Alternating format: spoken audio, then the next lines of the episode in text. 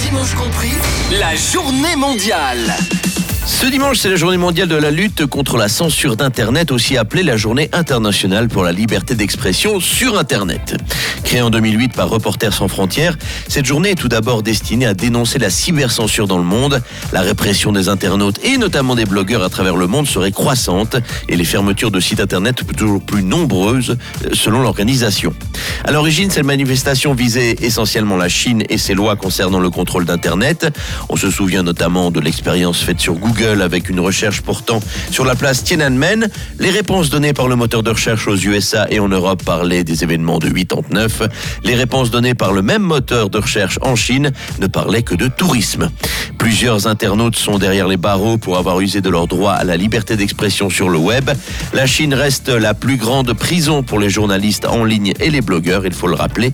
Et l'actualité nous a appris à nos dépens que les grands pays démocratiques n'étaient pas non plus en reste hein, en ce qui concerne les menaces contre les libertés publiques. Les seuls noms d'Edward Snowden feront réfléchir évidemment les plus optimistes.